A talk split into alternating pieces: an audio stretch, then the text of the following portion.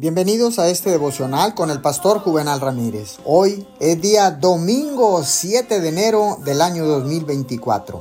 La palabra dice en primera de Tesalonicenses 5:18, Dad gracias en todo, porque esta es la voluntad de Dios para con nosotros en Cristo Jesús. Como está escrito, yo habito en medio de la alabanza de mi pueblo.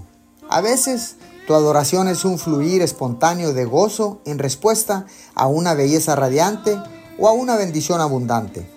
En otras ocasiones, tu alabanza es más disciplinada y moderada, un acto de tu voluntad. Él está en ambos tipos de alabanza. La gratitud es también un camino real para acercarte a Él. Un corazón agradecido tiene todo el espacio del mundo para Dios.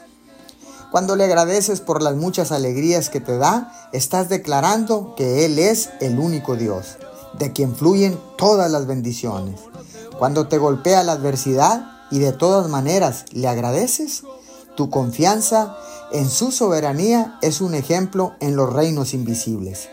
Llena los momentos que te quedan en tu vida con alabanza y agradecimiento. Esta disciplina te ayudará a vivir en más intimidad en su presencia.